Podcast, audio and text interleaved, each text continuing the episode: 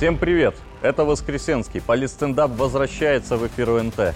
Здесь мы напрямую говорим о важных вещах, и темы подбрасывает нам время. Поехали! Сегодня поговорим о безопасности.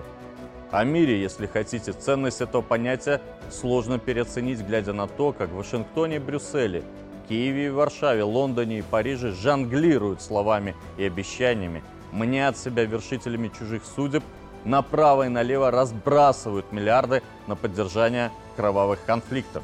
Минувшая суббота, вместо того, чтобы стать обычным, теплым весенним выходным, повысила градус не на шутку. 1 июля заканчиваем строительство специального хранилища для тактического ядерного оружия на территории Беларуси.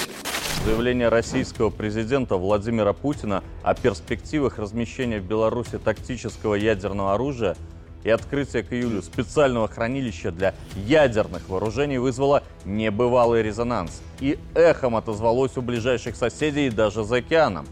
МИД дружественной нам Украины, где разрушают советские памятники, почитают нацистских преступников и избивают священников прямо во время молебна, потребовал экстренно собрать заседание Совета Безопасности ООН. Мы не против. Мировое сообщество должно увидеть очередные кадры, говорящие без слов о преступлениях против украинского народа со стороны режима Зеленского. В МИДе Германии, страны, которая продолжает подливать бензин в пожар, поставляя боеприпасы и технику одной из сторон военного конфликта, назвали простые и понятные заявления Путина попыткой запугивания. Что ж, маски сняты. Берлин, читай Шольц, которого даже его партнеры по ЕС считают малодушным и трусливым, теперь даже не пытается скрывать свой страх.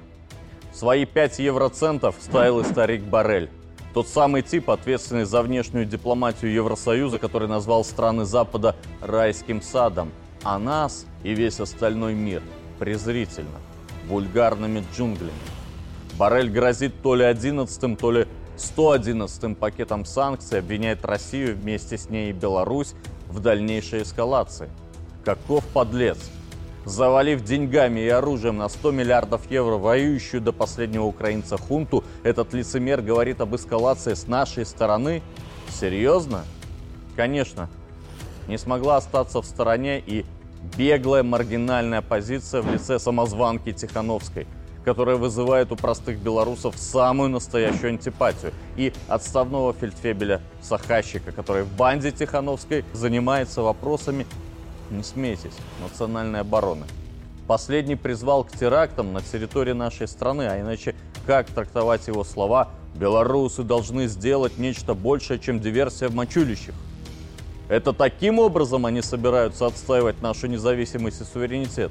Призывая к совершению зловещих преступлений, кто-то действительно думает, что несет демократию? Ну и ну. Впрочем, ничем новым эти политические приматы нас не удивили. Все силы зла, поджигатели войн и разрушители сложившегося на планете стабильного мироустройства загласили в унисон.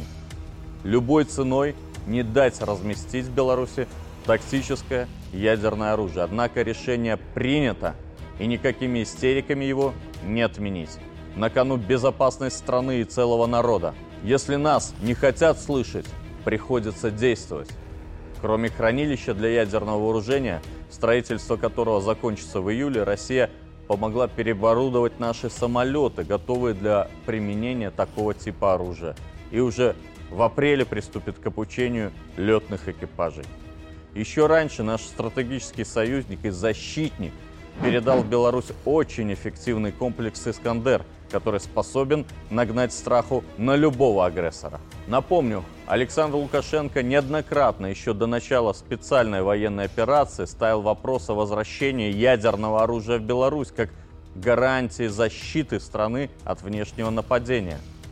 К сожалению, западные партнеры нам не оставили выбора – и не вняли советом умерить свой милитаристский пыл.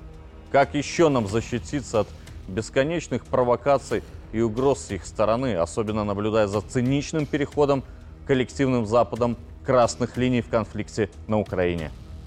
Что же получается? Запад готов повышать градус военной напряженности, готов поставлять снаряды, объединенные ураном, но не готов к последствиям и зеркальному ответу. Власти Великобритании недавно объявили о намерении поставить Украине боеприпасы с, об, с объединенным ураном. Скажите, пожалуйста, вот... Скажу, а Россия есть... поставит нам боеприпасы с настоящим ураном. Если они безумцы, то они вот этому процессу дадут толчок. Как только эти боеприпасы взорвутся на позициях войск России, вы увидите, ответ будет страшный. Для всей планеты уроком будет. У России не только объединенный уран. Вы это прекрасно знаете. Поэтому я думаю, что вот этот тренд в этой войне в плане эскалации и начинать не надо. Истеричная реакция на заявление президента России о размещении тактического ядерного оружия в Беларуси это в очередной раз подтверждает. Владимир Путин особо подчеркнул, что подобный шаг лишь превентивная мера защиты союзного государства от посягательств. При том, что сегодня американское ядерное оружие есть на шести базах США в пяти европейских странах – Германии, Бельгии, Нидерландах, Италии и Турции. Поэтому к чему окрики угрозы и стенания? Еще два года назад президент Беларуси публично предостерегал Альянс от подобного шага и предупреждал, ответная реакция последует. Буквально недавно э, генсек НАТО Йенс Столтенберг э, заявил о том, что если Германия откажется от американского... Они перевезут в Польшу. Они перевезут восточнее, но понятно куда, в Польшу. Да, тогда я предложу Путину вернуть э, э, ядерное оружие в Беларусь. Мы договоримся, какое. Э, то ядерное оружие, э, которое будет наиболее эффективно э, вот в, при таком соприкосновении. И Александр Лукашенко в своих прогнозах в очередной раз оказался прав. Речь лишь о повторении передового американского опыта. Как говорится, берем лучшее, готовимся к худшему. Важный момент. Россия не передает нам ядерное оружие, а размещает его на белорусской территории, чтобы защитить мирное небо и спокойствие простых людей от таких обитателей райских садов, как Барель и компании воинственно настроенных носителей демократических ценностей. Если страны Запада прекратят толкать человечество к мировой войне и пойдут по пути деэскалации, то и грозное оружие уедет обратно в первоначальные места хранения. Пытаясь остудить горячие западные головы, наш президент неоднократно подчеркивал, если нас тронут, мы ответим. Теперь стало понятно, каким будет ответ. 30 лет назад Беларусь, одной из первых стран на постсоветском пространстве, добровольно отказалась от обладания ядерным оружием. И что мы получили взамен? Гарантии безопасности оказались пустыми, ничем не подкрепленными декларациями. Сегодня мы точно знаем цену западным обещаниям, и если НАТО громко бряцает оружием, у наших границ Беларусь намерена ответить решительно и, по сути, вернуть себе статус ядерной державы. И с этим придется считаться. Это был политстендап на ОНТ. Берегите себя.